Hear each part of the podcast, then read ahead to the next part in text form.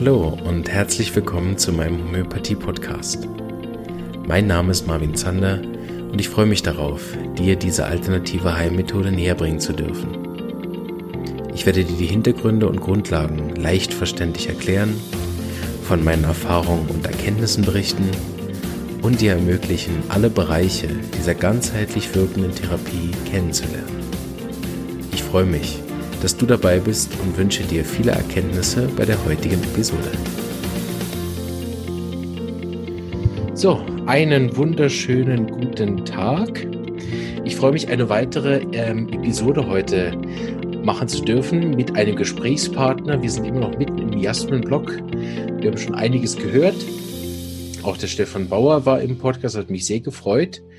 Und ähm, ich habe aber schon im Vorfeld einige andere angefragt und bin sehr froh heute, dass Frau Hughes nochmal im Podcast ist, die Schulleiterin der SWI Homöopathie-Schule in Zug, an der ich die Ausbildung, ah nein, äh, stimmt gar nicht, die ähm, Inhaberin, nein, wie sagt man? Helfen Sie mir. Also eigentlich nur, ich bin nur die Leiterin, die Leiterin vom Zentrum, vom SAI Haus der Homöopathie. Die Schulleiterin ist jetzt Gabriela Keller. Das stimmt, ja. Ich bin noch äh, in dem Alten hängen geblieben. Genau, genau. Aber äh, sehr viel Freude, dass, dass Sie heute dabei sind, weil bei Ihnen durfte ich die Miasmen in der Tiefe lernen an der Schule. Und da äh, darf es natürlich nicht fehlen, wenn ich äh, mit, heute mit Ihnen darüber spreche. Also erstmal ein herzliches Hallo. Danke, hallo und danke für die Einladung. Es freut mich auch sehr, über dieses wichtige Thema in der Homöopathie zu sprechen oder sprechen zu dürfen. Ja.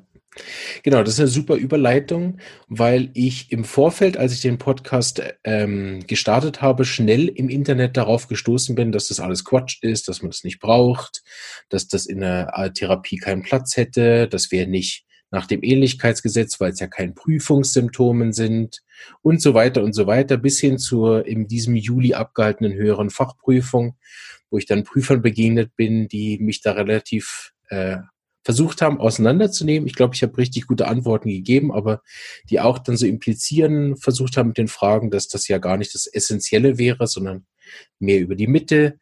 Und ähm, ich habe das mit Stefan auch schon besprochen, dass ich das Gefühl habe, ich wüsste gar nicht, wie ich Fälle betreuen sollte ohne, gerade die langjährigen Fälle. Und äh, deshalb würde ich gerne anfangen. Warum sind die Miasmen gerade auch in unserer Methode an der SEI so zentral und wichtig? Ich glaube, dass die Methode, das ist eigentlich eine Kenscher-Methode, ne? so wie Kent und nachher Bose und äh, Dr. Jussi weiterentwickelt hat. Die, diese Methode ist untrennbar von den Miasmen, weil wir machen einen, einen sehr großen Unterschied zwischen dem Verschwinden und von, von einem Symptom und einer Unterdrückung von einem Symptom. Also wir unser Ziel ist nicht, ähm, und das sollte ja das immer das Ziel von jeder homöopathischen Behandlung sein, sollte nicht das Verschwinden von einem Symptom sein, sondern eine tiefe Heilung. Wenn wir von tiefe Heilung sprechen, dann müssen wir überlegen, wo sehen wir oder wo, wo auch hat äh, sogar Han, äh, schon Hannemann der Ursprung einer Krankheit gesehen. Wo ist der Ursprung? Warum? Das tiefe Warum, die Causa.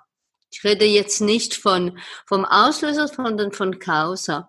Und diese Causa, die sehen wir in diese tiefliegenden Schwächen, die wir mit uns tragen, die wir Miasmen nennen. Und ohne auf diese Ebene zu gehen, sehen wir nur wieder ein Teil von Eisberg. Wir behandeln, wir können Erfolg haben, aber wir können nicht ganz in der Tiefe gehen. Und für mich sind die Miasmen ein wunderschönes Instrument, oder es macht einfach Sinn wenn, wenn wir einfach die Miasmen wie, und ich weiß, ich, ich kenne die Theorie, die Sie sagen und alle Leute, die sagen, das ist ja für nichts und, äh, weil ich verstehe, wenn man, wenn man das selber, die Tiefe der Miasmen nicht verstanden hat, dann wird das schwierig, sie anzuwenden. Und das ist die Genialität von der Methode, die wir anwenden, ist, dass wir diese Miasmen von dem Moment, wo wir den Patienten treffen, bis Moment, wo, sagen wir, wo wir das Mittel verschreiben und später beim Fallverlauf.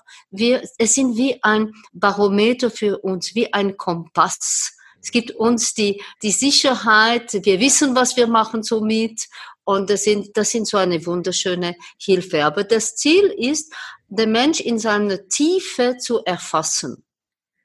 Also mhm. über, so hinter dem Symptom. Ja. Das ist eigentlich das, äh, das Bild. Wenn wir das nicht machen, dann können wir meines Erachtens die Dynamik der Krankheit und auch die Dynamik des ganzen Heilungsverlaufs gar nicht verstehen. Es, fehlt, es fehlen uns diese Instrumente. Ja. Und für mich, wissen Sie, ich weiß, ich weiß noch, als ich als junge Studentin, also ich war damals noch im, im Tierarztstudium, und dann saß ich bei Dr. Hughes und das hat mich fasziniert. Plötzlich kommt, er hat schon damals Patienten auf die Bühne ähm, also behandelt, so Supervision mhm. gemacht und dann kommt ein ganz, ganz, ganz feiner, äh, feiner Bub, so fünfjährig, so tuberkular, ganz schlank, mit so einer, einer Brust, an innen so ein Trichterbrust und mit ganz, ganz äh, wache Augen. Und die, der Behandlungsgrund war so etwas wie Erkältung oder chronische Husten oder was, was das war. Und seine erste Frage war, ähm, seine erste Frage war, wer hat Tuberkulose in der Familie? Und damals habe ich noch nichts verstanden von Miasmen. Und ich war, ah, ich war so. Und jetzt macht das alles einfach Sinn. Mhm. Ja. Also ich, ich habe auch das Gefühl, es ist wie so ein, wie so ein roter Faden, den man mhm. benutzen kann. Wie war so Ihr Einstieg äh, in die Miasmatik? Bei mir? Mhm. Also ganz klar, ich hatte, bevor ich äh, bei Dr. Just studiert habe, hatte ich bei einem anderen äh, Dozent ähm, eine, ein, drei, so ein Einführungskurs, dreijährig für Ärzte und Tierärzte. Es war schon ein, ein sagen wir, Kenntche-Lehre, aber nicht die Art, die, wir, die ich später kennenlernen durfte.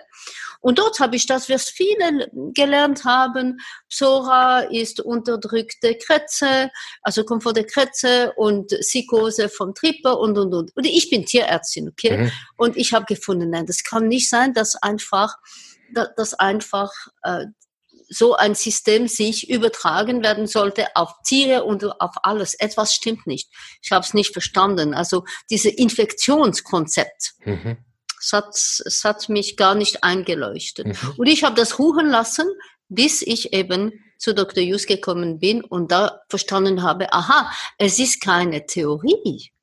Das ist gar keine Theorie. Es ist Realität bei jedem Patient.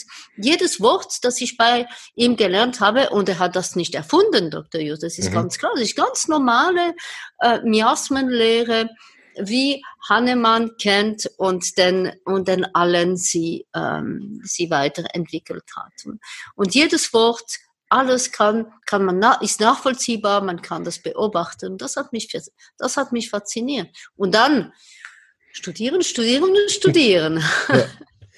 Haben Sie eigentlich an dem Buch Reise eine Krankheit, wo Dr. Hughes ja einige miasmatische Betrachtungen geschrieben hat, da gibt es ja so schöne Einleitungen und hinterher dann auch noch Listen an Symptomen. Haben Sie da schon mitgearbeitet und diese mhm. Sachen zusammengetragen mit ihm? Also das ganze Zusammentragen vom Buch, die Hauptarbeit, äh, die Hauptarbeit hat Elfriede Schäfler gemacht, mhm. die auch ihre Dozentin ja war. Oder? Und zwar stammte das aus verschiedenen Vorlesungen, die mein Mann äh, gegeben hat. Dr. Jus hat viele Bücher geschrieben, aber er hat das Schreiben nicht gerne gehabt. Und äh, er war sehr froh, wenn wir aus, er hat immer gesagt, nein, ich rede lieber, als dass mhm. ich schreibe. Und deshalb sind wir meistens so vorgegangen. Ich habe mit ihm äh, später gearbeitet, bei, mehr bei der Überarbeitung von den, wir haben ja x verschiedene Auflagen ja. gemacht und da habe ich gearbeitet. Und hat er mal erzählt, wie, wie sozusagen sich diese miasmatischen Symptome entwickelt haben? Es sind ja eben keine Prüfungssymptome, was ja eins der Kritiken sozusagen ist. Aber wie Dr. Hughes jetzt äh, klar bekommen hat, dieses eine Symptom gehört zu Psora. Weil wir haben das ja öfters, wenn wir mit anderen Miasmenkonzepten in Kontakt kommen, warum das auch, glaube ich, etwas ist, was dann auch übergreifend Leute schwierig finden. Weil bei jedem lernen sie wieder neue Miasmenkonzepte, dann haben die plötzlich sechs Miasmen oder zwölf zwölf oder ne? Mhm. Ähm, wie da Dr. Hughes diese klare Linie gefunden hat, die ja, die das, sich ja für mich auch bestätigt. Mhm. Das kann ich Ihnen nicht beantworten. Er hat das übernommen von Bose. Mhm. Und sicher in gewissen Teilen weiterentwickelt, aber äh, das kann ich Ihnen nicht beantworten. Mhm. Also er hat auch nie gesagt, er hat es aus dem oder dem Buch irgendwie. Ja, Nein. Okay. Mhm. Nein. Weil ich fand immer, was bei uns das Schöne war, dass die Miasmen auch unterrichtet wurden, wie die Arzneimittel zu Beginn zumindest als ein Bild. Das mhm. hat der Stefan Bauer nochmal klar erwähnt, dass Kent das auch schon geschrieben hat. Man möge die Miasmen doch genau wie ein Arzneimittelbild äh, aufgleisen und nachher wieder Mathia Medica schreiben, was ja im Reise einer Krankheit auch dann genau. gemacht worden ist, ne? nach die Gemütssymptome und den Kopf, Kopf bis Fußschema. Aber mhm. es war auch immer lebendig. Also im Unterricht hatte ich nie das Gefühl, dass die Miasmen ne, irgendeine so ja, es ist genau, äh, es ist eigentlich genauso wie bei den ähm, Arzneimittelbilder äh, Methode von Kent, oder? Grundsätzlich gibt es, müssen wir, wenn wir das erfassen wollen, das Miasmenbild verstehen, um das Wesen des Miasmen zu verstehen, um es nachher bei Patienten zu erklären. Es gibt ja nie einen Patient, der kommt so, genauso wenig wie es ein, ein ganz hundertprozentiger, äh, weiß ich nicht was, ähm, Natrium muriaticum, und sie haben immer Anteile. Ne? Mhm. Aber um das zu verstehen, zu, zu, damit man diese Miasmen lebendig werden, ist das eine ganz gute Methode. Ja. Absolut. Und das sieht man dann eben in der, in der Praxis und ähm, da will ich dann gerne in die SAI-Praxis ein bisschen reinschauen. Wie ist das bei euch? Wie verwendet ihr die Miasmen dann im Alltag konkret? Vielleicht hätten Sie einen Fall oder so, wo Sie das gut erklären können, den Zuhörern, dass auch das gut klar wird, äh, wie wir damit arbeiten. Ja, also wir, wir brauchen sie eigentlich überall. Aber sagen wir bei den ersten Fallaufnahme, die Miasmen sind ein, ähm, ein sehr wichtiger Teil. Wenn zum Beispiel der Patient ähm, ein sehr starke, ähm, sagen wir, psychotische Aussehen hat. Also er, ist etwas aufgedunsen, die Haut ist glänzend, die Hautporen sind ein bisschen so ähm, offen. Vielleicht sehen wir gerade ähm, Aknenarben oder wir sehen vielleicht ähm, Warzen irgendwo am, am Gesicht und, und wir sehen auch ein bisschen so fettiges, fettiges Haar. Und dann kommt er und sagt, ich habe Knieschmerzen, zum Beispiel.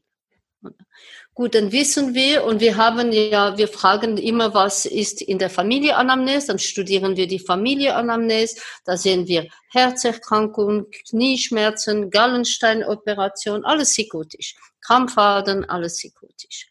Er ist im Aussehen psychotisch, seine Beschwerden müssen wir noch fragen, dann fragen wir, wann ist es besser, wann ist es schlimmer, die Modalitäten, schlimmer, kalt, feucht, okay, schon wieder psychotisch. Also wir wissen, schon, wir müssen ein Mittel finden, das ein hoher psychotischer ähm, Anteil hat. Mhm. Das ist, das heißt, wir stellen in so einem Fall möglicherweise die Psychose als wahlanzeigendes Symptom ganz oberst in unserer Hierarchisierung, zum Beispiel. Ne? Und dann können, es hilft uns zu verstehen auch, wir sehen, er ist blockiert, er redet nicht über seine Gefühle, das sehen wir alle, sind alles psychotisch. Wir machen oft zuerst, wenn wir reden mit dem Patienten, eine miasmatische Fallaufnahme, mhm. um, um zu zum bestimmen oder wo, wo, wo stehen wir. Das ist ja ein Mix zwischen, das ist also ein Zusammenspiel zwischen dem aktuellen Bild, das aktuellen Bild des Patienten und natürlich die Familienanamnese, die Patientenanamnese. Aus dem ergibt sich eigentlich die Bestimmung des miasmatischen Bildes. Mhm. Und dann wissen wir, das ist wie ein erster Schnitt, was für eine Arznei, aber müssen wir ähm, finden oder suchen. Und äh, sagen wir eine psychotische Arznei zum Beispiel. Das hilft uns unheimlich in der Suche. Und dann, also sicher in der Suche von, von dem Mittel. Es hilft uns in der Beratung von Patienten auch. Wir wissen, dass psychotische Menschen recht stur sind und recht, sagen wir, therapieresistent sind zu Beginn. Hm? Weil genauso wie die Psychose klebrig ist, also wie, wie die Ausflüsse der, der äh, Psychose schön klebrig sind, so sind auch die Gewohnheiten und des, des äh, psychotischen Menschen. Ne? Er will auch keine, er hat nicht so gern Veränderung und er hat nicht so gerne Ratschläge, weil Ratschläge bedeuten, ich muss was verändern. Und bis man diese Psychose bewegt, das ist nicht so einfach. Mhm. Das wissen wir also hilft es uns auch in der Beratung, wie können wir an ihm rein, wie können wir es schaffen, dass er es sagt, was gut für ihn ist, nicht, dass wir ihm sagen, ja, das wäre gut, wenn Sie 20 Kilo abnehmen, das wird eh nichts nützen. ne? Okay? Ja. Also zum Beispiel. Und dann im Fallverlauf hilft es uns extrem. Mhm. Es hilft uns, nein, noch ein Punkt, während der Fallaufnahme. Psychotische Menschen sind, haben in der Regel ein, ähm, also haben nicht so gern emotionelle Nähe. Sie sind selber sehr verschlossen und haben nicht so gern äh, diese Nähe. Das heißt, auch in meiner Gestik als Therapeut kann ich das anpassen. Ich kann meinen Stuhl ein bisschen nach hinten nehmen. Ich kann weniger, weniger äh, sprechen, gar nicht dominant wirken, ihm mehr Platz lassen. All das hilft mir. Und mhm. das passiert, bevor ich überhaupt im Kopf an irgendwelche Arznei gedacht habe. Ja. Und dann natürlich hat das einen Einfluss auf die Arzneiwahl, ein Einfluss auch, ein großer Einfluss auf den Fallverlauf, der, die, Be die Beurteilung vom Fallverlauf. Mhm. Das ist, das ist auch sehr wichtig. Wenn zum Beispiel dieser Patient da mit den Knie äh, Schmerz, da Schmerzen wiederkommt und ich, ich frage ihn, was ist passiert und dann so wie ein braver psychotischer Mensch sagt er nicht viel.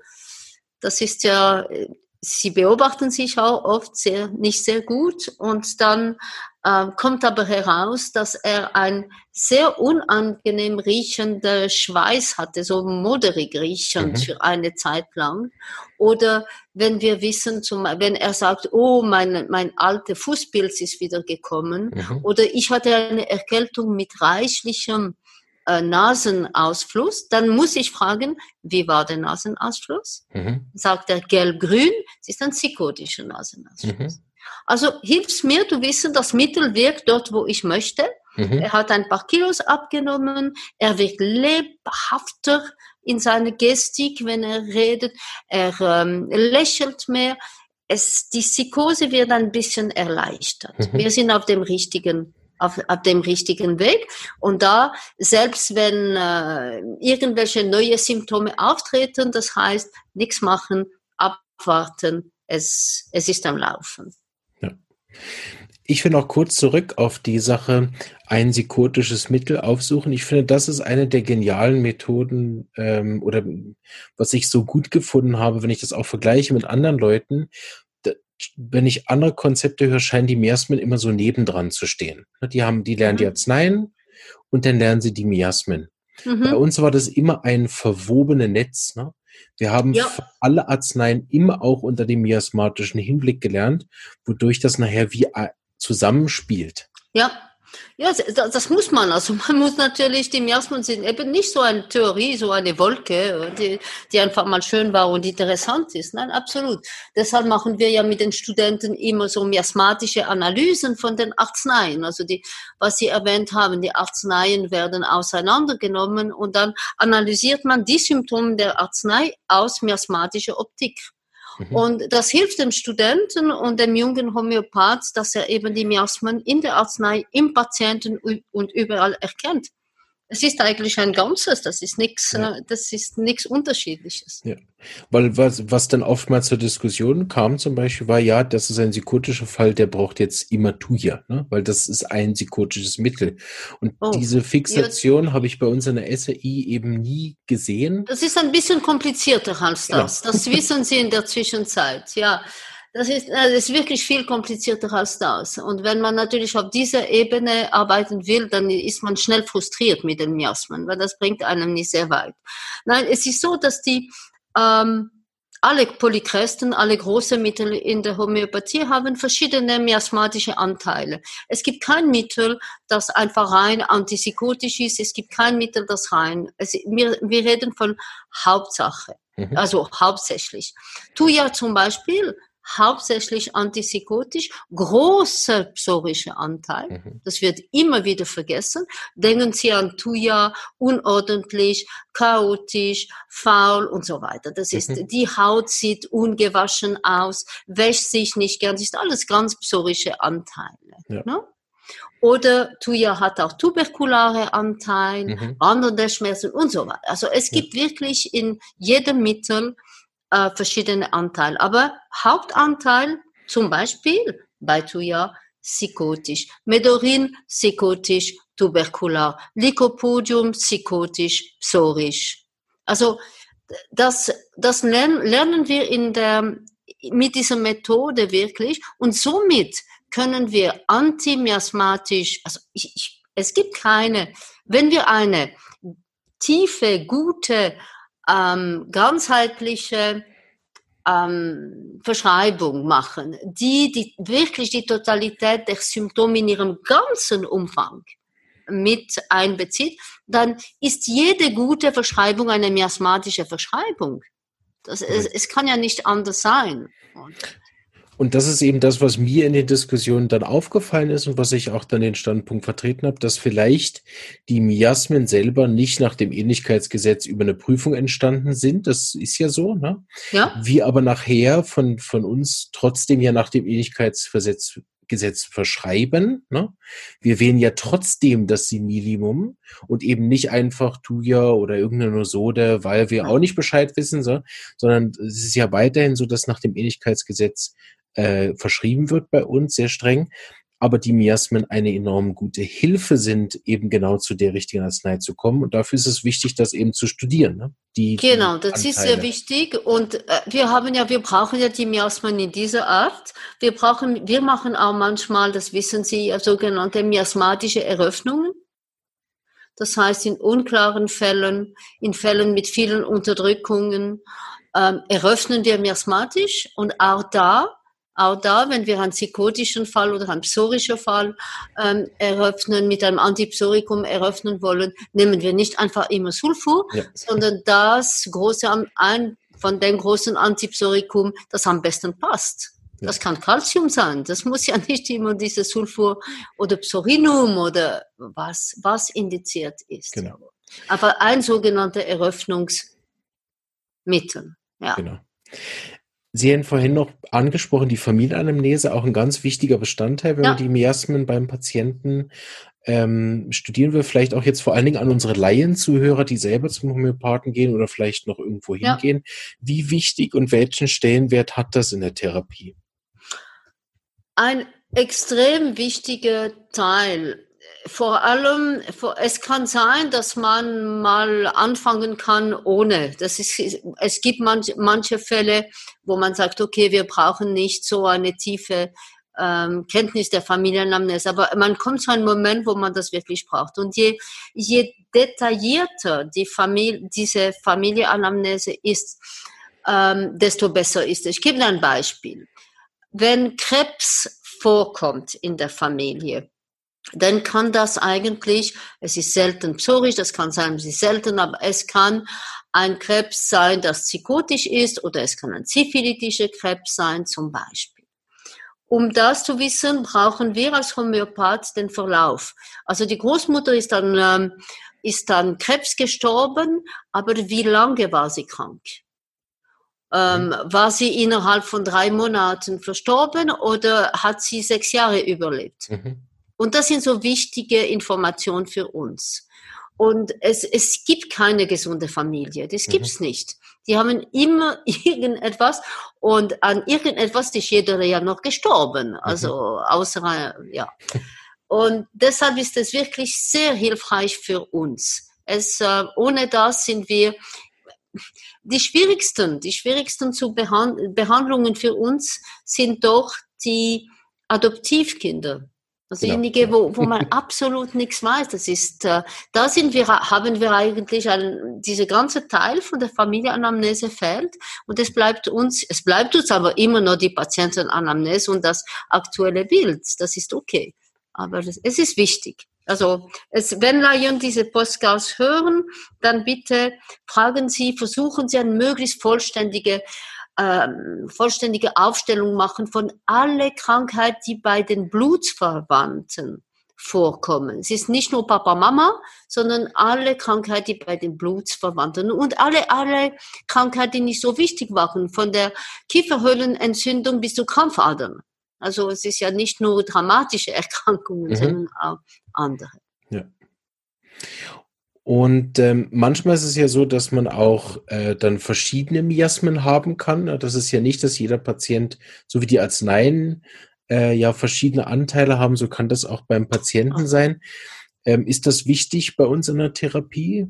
Die, diese verschiedenen Miasmen, wenn die aktiv sind oder sich nur in der Familienanalyse zeigen? Ja, na, das ist, das ist klar. Wir haben ja, wir haben in der Familienanamnese, wir sprechen es. Wenn wir schauen, was für Miasmen in der, äh, also, nein, ich muss so anfangen. Jeder Mensch hat verschiedene Miasmen in sich heutzutage. Vielleicht war das vor 200 äh, plus Jahren zur Zeit von Hannemann etwas anders. Es gab vielleicht weniger Mixmal, aber mit allen unseren Unterdrückungen, was wir haben, dass kein Kind fast Fieber haben darf und, und alles wird aber schön unterdrückt. Wir, wir machen ein Potpourri von Miasmen.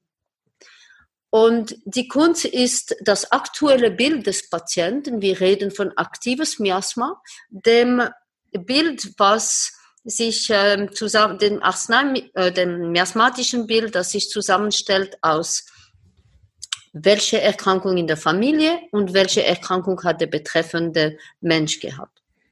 Und das macht eigentlich, wir reden von latente Miasmen. Latente Miasmen, aktiven Miasmen.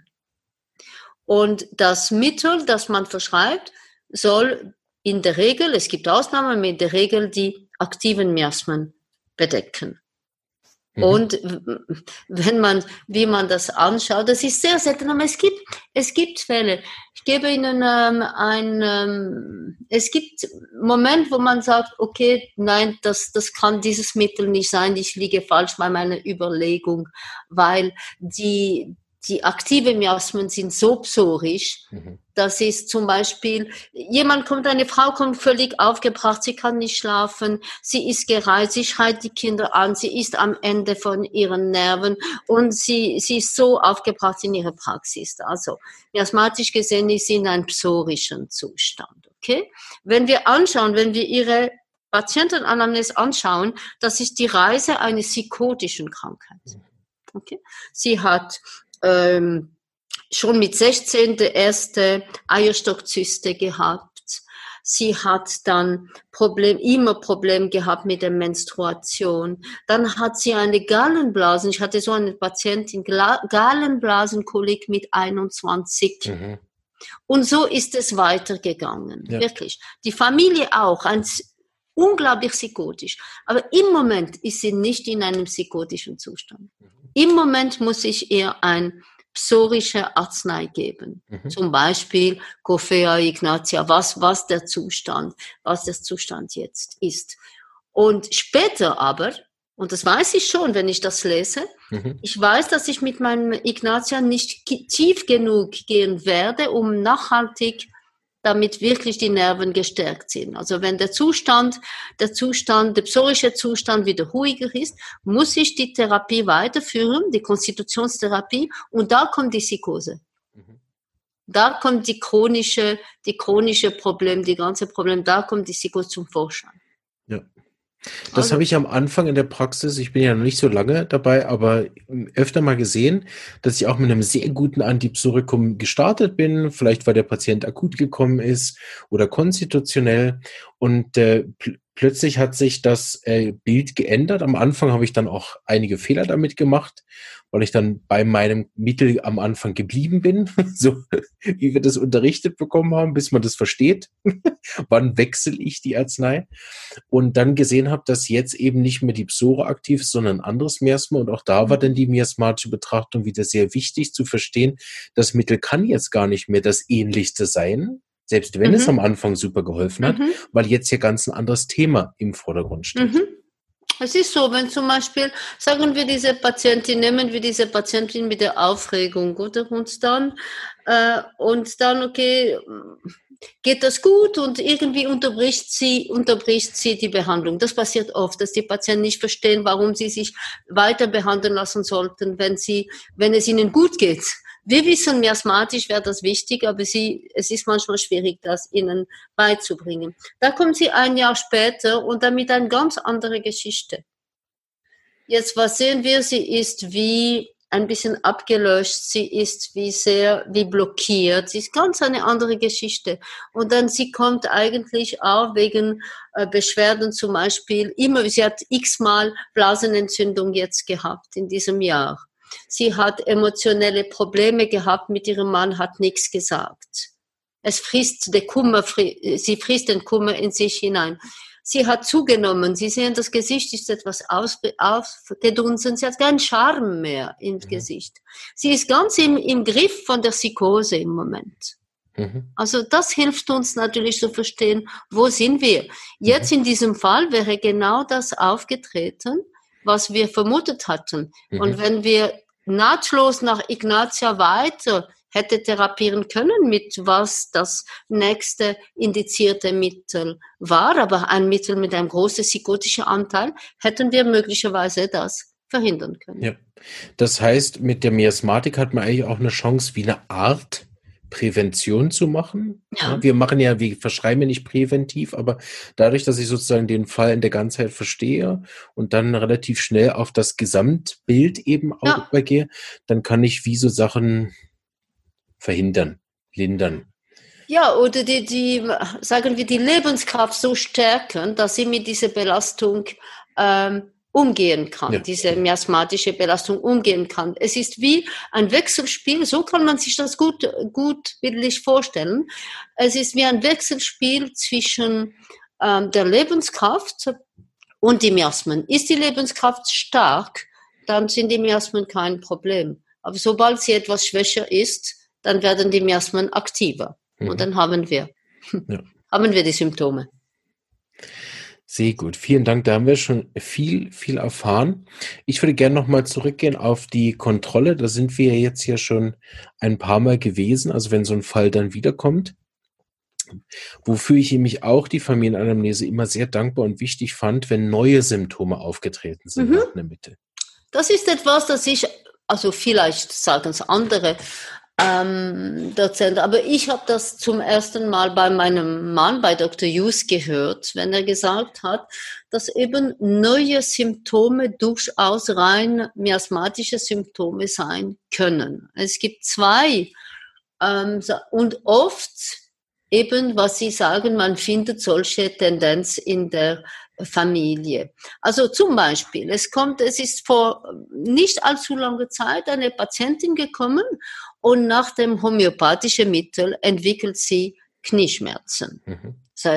Und sie sagt, ich habe nie Knieschmerzen gehabt. Ich glaube, ich werde wie meine Mutter. Meine Mutter hat immer Knieschmerzen gehabt. Dann habe ich ihr erklärt, das ist ja nur wie eine Auskratzung über die Generationen hinaus, schützt sie möglicherweise später von, von so Kniebeschwerden und wird von selber aber auch weggehen. Und so war das auch. Nach ein, zwei Wochen waren diese Knieschmerzen äh, verschwunden, so wie sie gekommen sind. Also das, das ist sicher wahr. Und es gibt manchmal Symptome, die auftreten. Zum Beispiel, wenn eine Patientin nach einem gut gewählten Mittel ähm, einen sehr starken Scheidenausfluss macht. Sie hat nie Problem gehabt dieser Art. Und der Scheidenausfluss ist psychotisch, gelblich, moderig oder gräsig, so. Und äh, jetzt, was ist das? Ist das ein neues Symptom? Niemand hat so etwas in der Familie. Es ist kein altes Symptom. Ist es ein Prüfungssymptom? Was ist das? Die Frage ist, wie geht es dem Patienten?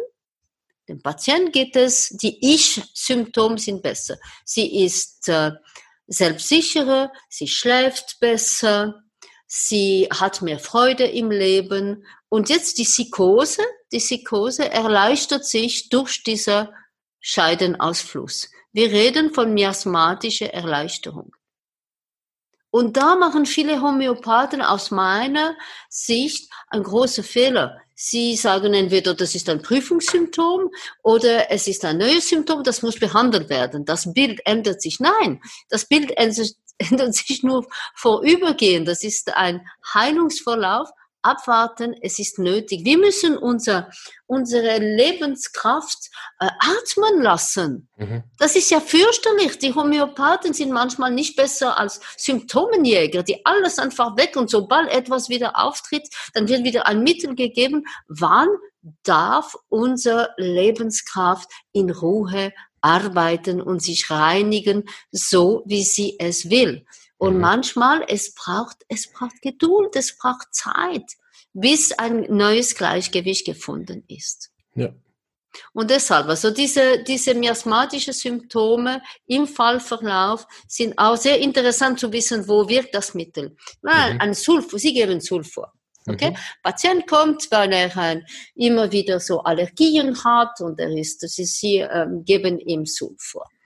Und dann nach Sulfur, und vielleicht war er unkonzentriert und hat Schlafstörungen. Mhm. Nach Sulfur bricht er in einem wirklich blutigen ähm, Hautausschlag. Also wirklich mit viel, mit, mit so, sobald es sich kratzt, es, es, äh, es blutet und so. Gut. Und sie sagen sich, okay, krass, bis es blutet, wird kalt und nachdem er geblutet hat, das ist hochsyphilitisch, was passiert? Und da kommt die Familienanamnese. Da gehen sie die Familienanamnese und sehen, oho, der Opa hat sich umgebracht. Oho, ein anderer hatte eine schwerwiegende Multiple Sklerose, war sehr schnell im Rollstuhl und so weiter. Also Syphilis in der Familie, sie geben ein aus ihrer, aus ihrer Sicht ein antipsorische Arznei und der Körper reinigt sich, indem er sich erleichtert von dieser syphilitischen Belastung. Ja. Und wenn Sie da was machen, dann haben Sie alles kaputt gemacht. Mhm. Also dann, dann haben Sie Ihre ganz tolle Arbeit ganz kaputt gemacht. So die Miasmen, wenn man sie dann so anwendet, bieten auch eine sehr große Sicherheit, dass ich nachher eine Analyse-Tool, ein weiteres Analyse-Tool habe, neben denen, den wir schon kennen von äh, Heringschen Heilungsregeln und die Beobachtung vom Kent und diese Innen nach Außen. Ja. Ne, haben wir über die Miasmen noch ein weiteres Analyse-Tool, auch zu schauen, hat die Arznei funktioniert und wenn ja, wo. Ja, immer. Das ist, das ist ein, ein ganz wichtiger, ein ganz wichtiger Punkt. Manchmal ist es nämlich das erste, das, also oft ist es das erste, das passiert. Mhm. Ne? Das erste, was passiert, ist äh, vermehrtes Schwitzen, vermehrtes Wasserlösen. Das mhm. sind so mhm. psorische Erleichterungen. Ja. Oder eben, äh, was wir vorher gesagt haben, diese Ausflüsse oder Blutung, Nasenbluten, tuberkular, syphilitisch. Das ist, das sind schon wichtige Kompass. Super. Ich würde zum Schluss nochmal gern auf das Thema von der Beratung eingehen, weil ich das einen sehr spannenden Punkt finde. Ich habe das ja. auch ähm, mit den Studenten öfter mal besprochen, wenn sie mich gefragt haben, ja, was soll ich denn in der Abschlussprüfung beraten? Aber ich gesagt, mindestens, oder? Wenn man nichts weiß, oder kann man sich vier Beratungen parat machen. Ja. Und eine davon wird man nicht brauchen, weil selten ein hochsyphilitischer Patient kommt. so. so? Ja. Aber mindestens drei Beratungsstile sollte man am Anfang wie drauf haben. Und das fand ich eben auch schön an dem ersten Mal. Es gibt nur vier. Ist ein ja. bisschen überschaubarer. Und wenn man eben dann sagt, okay, der hat einen hohen psychotischen Aspekt, dann, wie Sie das schon erwähnt haben, dann kann man da sehr gut drauf eingehen. Was wären so Beispiele für die anderen Miasmen? Ja, also ich glaube, sagen wir, wenn Sie, es geht, es geht auch nicht nur in der Lebensberatung, also allgemein, sagen wir Umgang mit Emotionen und so weiter, sondern es geht auch zum Beispiel in der, Diätet, in der diätetischen Beratung, nehmen wir ein psorischer. Wir wissen, beim psorischen Mensch können wir arbeiten mit, in der Regel mit seinen Ängsten. Es gibt ja Ängste, dass, ob es gut kommt, äh, Ängste vor Krankheiten und so weiter. Also mit dem können wir, können wir so, mild sagen, mild sagen, ja, wissen Sie, Sie müssen das ernst nehmen, Ihr Blutdruck ist jetzt zu hoch, bla, und wir werden ihn motivieren können, so. Mhm. Weil er Angst hat. Und er, er will, er will es gut machen, er will es machen. Wir wissen von der Diät, was ihm nicht so gut tut. Wir wissen, dass wir die Süßigkeit, alles, was seine Nerven abschwächt, ein bisschen mindern äh, müssen. Wir wissen aber auch, dass der Spaß im Leben wichtig ist, so wie bei den Tuberkularen. Also müssen wir auch aufpassen, dass wir ihm nicht Sachen aufbürden. Wenn wir ihn beraten, um seine Psora zu bewegen, er soll endlich ein bisschen Sport machen, dann müssen wir zuerst herausfinden, was ihm wirklich Spaß macht. Ja? Und, und nicht mit Pflicht. Pflicht ist bei den Psychotischen. Psychotischen, die brauchen eine klare Linie. Ah, also wenn, wenn schon, wenn Sie, wenn Sie so weit sind, dass Sie etwas machen wollen, es ist nicht so einfach. Wirklich nicht so einfach. Also die Beratung von Bewegung und von was Sie machen müssen sonst oder Ernährung verschiebe ich oft auf das zweite die zweite mhm. Therapiesitzung. Wenn Sie schon das Mittel äh, genommen haben, mhm. dann ist das in der Regel ein bisschen offener. Aber sonst, das ist unglaublich. Aber ich habe bei den Psychotischen zum Beispiel, habe ich mich angeeignet, dass ich Ihnen erkläre, dass wir die körperliche Psychose, das ist das, was Sie weg, dass Sie wahrnehmen, dass wir sie nur bewegen können, wenn die geistige Psychose auch bewegt wird. Und mhm. für das brauche ich ja Ihre Hilfe. Manchmal funktioniert es, manchmal nicht. Tuberkularen auch. Und Psychotischen, das ist das Gleiche. Sie brauchen alles, was die Leber eigentlich von den, die Leber etwas ähm, erleichtert. Also leichte Kost, alles, was sie nicht gern haben. Und das ist nicht so einfach. Weil die Psychose, ja, wir, wir müssen, wir müssen ein bisschen sehr, aber wir müssen einfach schauen mit ihnen, wo können wir einen Kompromiss finden.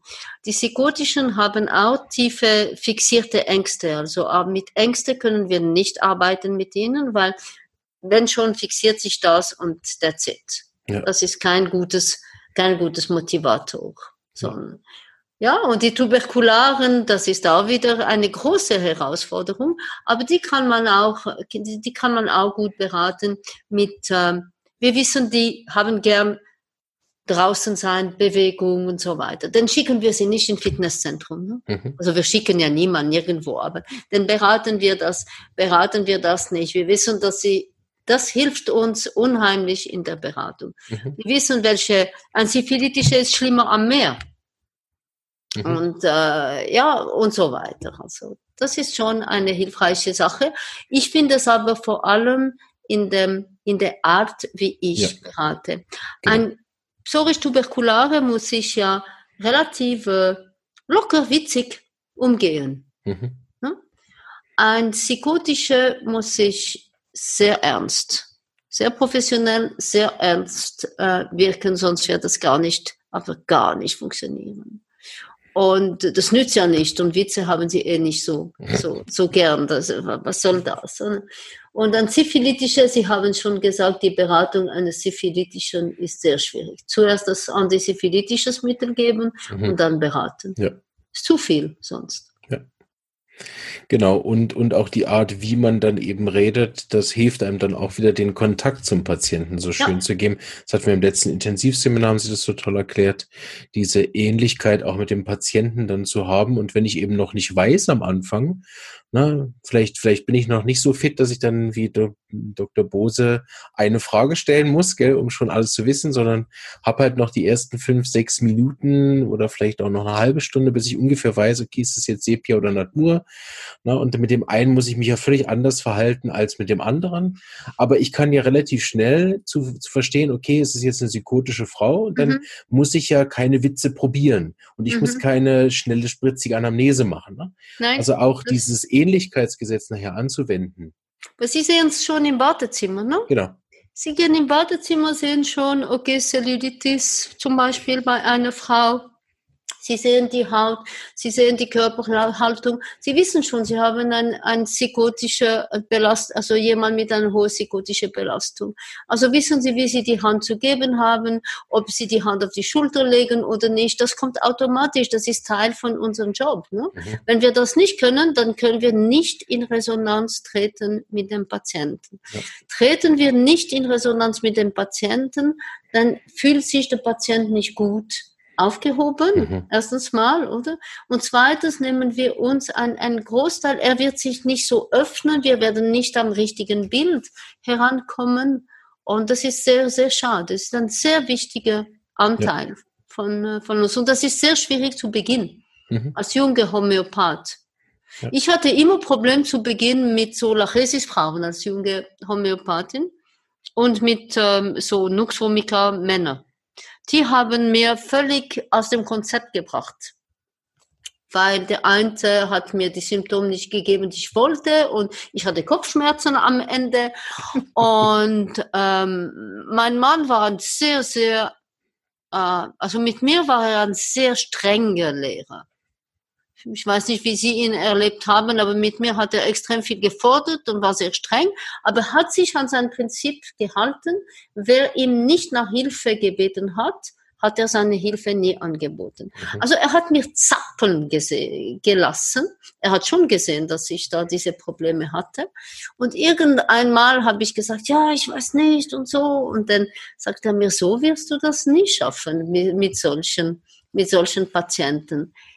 Und dann hat er, dann habe ich wirklich verstanden, was es heißt, mhm. mit der Stimme zu spielen. Wir ja. haben das meisterhaft bei ihm gehört. Ne? Plötzlich, hm, ja, okay, hm, das ist ja mit einem psychotischen Menschen. Mhm. Der ist selber ja, nein, ja, nein. Und mein Mann ist selber ja, nein, ja, nein geworden. Mhm.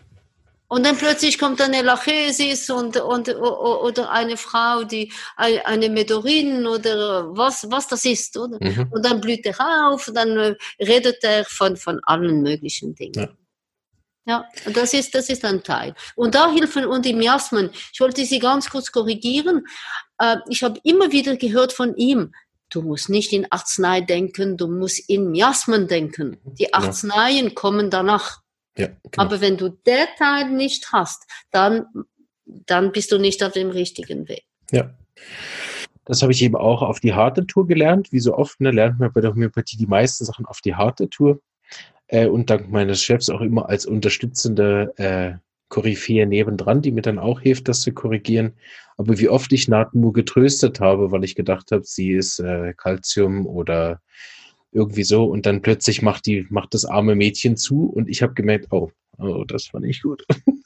und einige ja. sind dann auch wirklich nicht wiedergekommen, weil sie sich eben gar nicht auch dann verstanden, äh, angenommen gefühlt haben, sondern wo ich dann viel zu weich, viel zu eng, viel zu nah rangekommen bin an Patienten, die eben diese psychotische Distanz ja. hatten und auch umgedreht. Ne? Wenn ich dann andere Phasen hatte, wo ich nicht so gut drauf war, dann eher distanziert war und dann saß ein lustiger Typ da, der mit mir Witze machen wollte und ich wollte einfach nur seine Symptome wieder gehen an so Tagen verliert man denn auch so Patienten, so etwas, was Sie so schön gesagt nicht. haben, am Intensivseminar diese Persönlichkeit auch draus zu halten. Mhm. Das fand ich äh, mhm. und finde ich heute immer noch eine gute, wichtige Lektion und eine Herausforderung, ne? das wie an der Tür abzugeben. Der Satz stimmt, stammt nicht von mir, sondern von Dr. Hughes. Er hat es mal geschrieben oder gesagt, ähm, jede Fallaufnahme ist eine Meditation voller Achtsamkeit. Mhm. Von Moment A bis Moment Z. Voller Achtsamkeit. Wir dürfen nichts weglassen. Manchmal ist es ein Zucken im Auge, das ist, mhm. oh, dem Patient ist es nicht wohl. Jetzt muss ich. Und dann mit den Jahren kommt, kommt noch im Spiel, wie viel darf ich provozieren, um ein mhm. Symptom rauszuholen? Was mag es also wie weit kann ich gehen, damit der Patient si sich noch wohlfühlt? Ja. Äh, wann muss ich wieder wann muss ich wieder ihm erklären, sorry, ich musste sie äh, provozieren, das war nur, ähm, um, um sie besser zu verstehen und so weiter. Also es ist ein, eine Kunst. Ja. Es ist eine Kunst, so in, mit, mit Menschen umzugehen. Mhm. Und die Miasmen spielen sicher eine wichtige Rolle dabei, ja. Super, vielen, vielen Dank. Ähm, das könnte ich jetzt mir noch eine Stunde anhören, aber wir sind am Ende angelangt. Ich danke für die, für die vielen tollen Informationen und ich bin sicher, dass auch unsere Zuhörer das sehr genossen haben, da einen Einblick zu haben in die Arbeit. Wir werden das ja in einer anderen Varianz auch demnächst nochmal haben im Podcast, weil wir noch sprechen werden über die Use-Methode. Da wird Frau Keller noch anwesend sein und, und Herr Bauer auch nochmal. Äh, sehr gut. Da würden wir dann darüber sprechen. Da freue ich mich sehr drauf. Und bis dahin wünsche ich Ihnen einen ganz schönen Abend. Danke für die Zeit. Ihnen auch. Ihnen und, auch. Vielen Dank. Und wenn Sie wollen, gehört Ihnen das letzte Wort als Abschied an die Hörer. Als Abschied an die Hörer. Also, äh, tragen Sie Sorge zu sich und zu Ihrer Lebenskraft. Und wenn Ihre Lebenskraft sich ausdrückt durch gewisse Symptome, dann respektieren Sie sie und äh, unterdrücken Sie nicht alles, was da kommt. Wir dürfen auch mal krank sein. Das ist in dieser Zeit jetzt ein wichtiger, ein wichtiger Punkt. Äh, nicht, dass jeder, jeder Schnupfen und jeder psorische Ausdruck äh, unterdrückt, weil wenn wir die Psora unterdrücken, geht es tiefer und dann geht es tiefer in weniger, also in weniger äh, angenehmen Form, wie zum Beispiel Stirnhöhlenentzündung oder andere Probleme. Alles hat einen Zusammenhang. Vielen Dank und einen wunderschönen Abend. Bis bald. Bleibt gesund. Wiedersehen. Ciao.